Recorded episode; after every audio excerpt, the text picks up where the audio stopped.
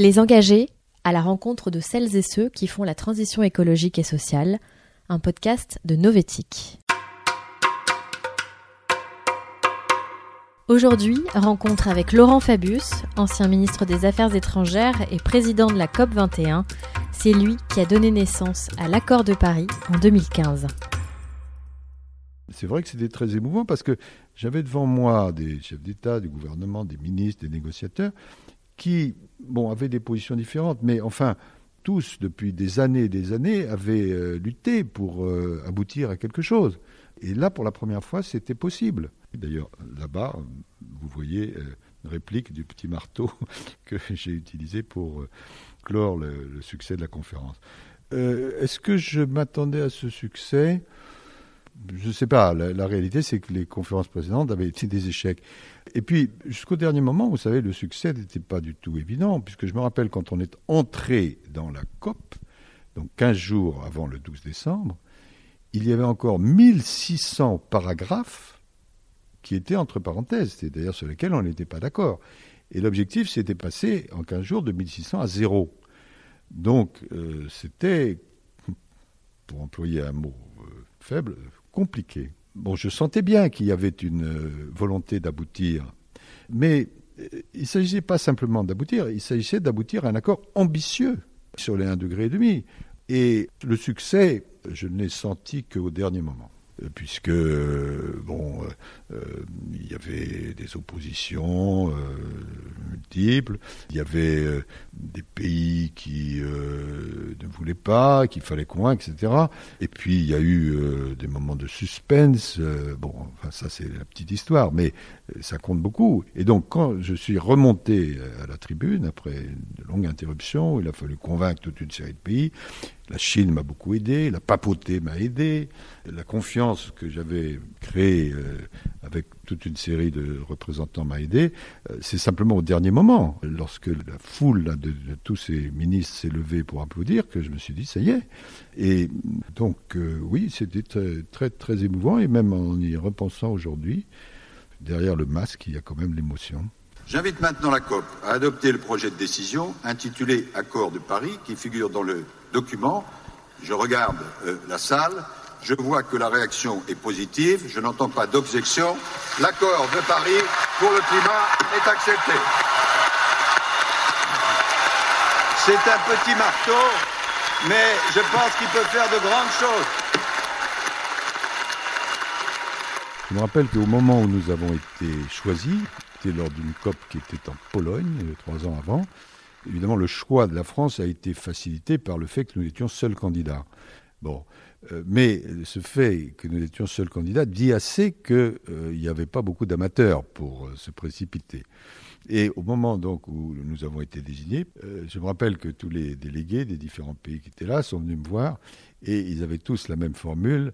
Good luck, Mr. Fabius. Bon, et je voyais un petit sourire dans leurs yeux. Pourquoi on est arrivé à ce succès alors qu'auparavant, malheureusement, c'était l'échec? D'abord parce que les scientifiques, la planète scientifique a fait un travail remarquable.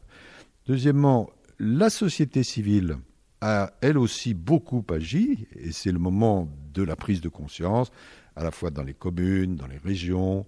Il y a eu le travail des ONG, euh, la prise de conscience aussi de la jeunesse, les mouvements spirituels et les entreprises, qui étaient assez nouveaux. Et puis, et puis la troisième planète, non pas scientifique, non pas société civile, c'est la planète des gouvernements. La règle de la COP, c'est que si tout le monde n'est pas d'accord, si un seul pays dit non, il n'y a pas d'accord. Donc il fallait convaincre les 195 pays du monde que euh, l'accord que finalement on proposait était le meilleur accord possible. Donc ça, évidemment, le fait que j'ai été ministre des Affaires étrangères à l'époque m'a évidemment beaucoup servi, mais ça a demandé un travail énorme avec la diplomatie française. Et on a été aidé par le fait que le, contexte international n'est pas le même que maintenant, puisque l'Amérique c'était Obama, euh, les Chinois euh, étaient euh, proactifs, l'Europe aussi, le Premier ministre indien était convaincu, etc. Donc il, a fallu à la fois rassembler toutes ces personnalités et leur gouvernement, et puis convaincre les autres qui n'étaient pas enthousiastes. Et disant cela, j'anticipe déjà la différence avec maintenant. Et c'est là où, en particulier, président non regretté Trump a une responsabilité énorme. Non seulement en sortant de l'accord de Paris et en disant ce qu'il a dit, ça a été négatif pour les États-Unis, mais surtout pour le reste du monde, parce que un certain nombre de pays qui avaient signé l'accord de Paris mais qui n'étaient pas enthousiastes se sont dit, bah écoutez, pourquoi est-ce que nous on ferait un effort puisque la première puissance du monde ne le fait pas? Alors, euh, ça concerne, euh, appelons un chat un chat, euh, le Brésil, la Turquie, un certain nombre de pays pétroliers, etc., etc. Et cette dégradation du contexte international, liée à la mise en cause du multilatéralisme, c'est ce qui explique pour une bonne part le fait qu'on n'a pas encore atteint les objectifs de l'accord de Paris. Même si la pente générale est bien meilleure qu'avant, nous sommes actuellement sur une pente qui est de l'ordre de 3 degrés, 3 4 degrés. C'est beaucoup trop, puisqu'il faut redescendre à 2 degrés, voire 1 degré 5. Euh, ça, c'est le travail maintenant qu'on fait en préparant la COP26. C'est pourquoi Afin de respecter mon engagement solennel de protéger les États-Unis et son peuple, les États-Unis vont se retirer des accords de Paris sur le climat. Quand on me pose la question est-ce que vous êtes optimiste ou pessimiste, je réponds je suis volontariste. Bon, c'est-à-dire que il faut avancer et il n'y a pas de choix. Alors, il y a eu un changement depuis quelques semaines d'atmosphère. Euh, l'élection de Joe Biden, qui lui est très engagé et va rejoindre l'accord de Paris, la déclaration extrêmement importante du président chinois Xi Jinping devant l'Assemblée générale des Nations unies, disant pour la première fois nous atteindrons le pic de nos émissions avant 2030 et la neutralité carbone en 2060, même si ça demande à être confirmé parce que ça signifie en particulier une grande évolution dans le charbon et le développement des énergies nouvelles. La prise de position du Premier ministre japonais, la prise de position du président euh, coréen, les nouvelles prises de position des Britanniques, je l'espère au moment où vous m'interviewez, les positions nouvelles des Européens, tout ça évidemment va dans le bon sens. Mais, mais, mais, encore faut-il que ça se réalise, ça se matérialise.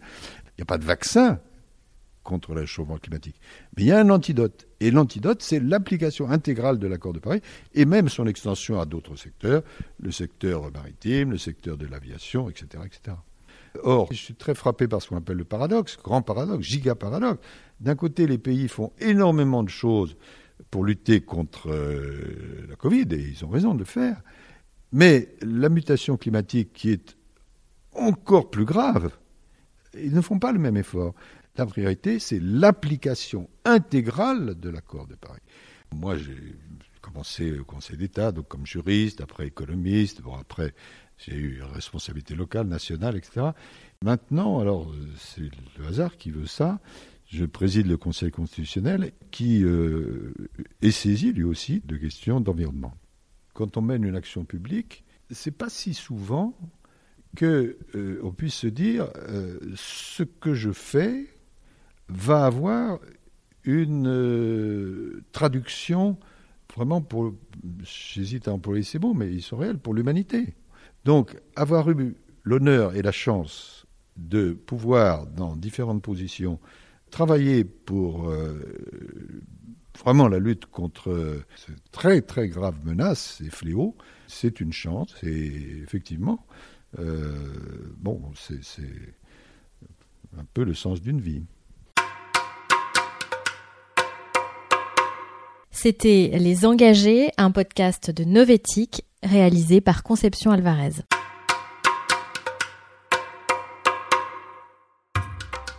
Si vous avez aimé ce podcast, n'hésitez pas à le dire et à le partager.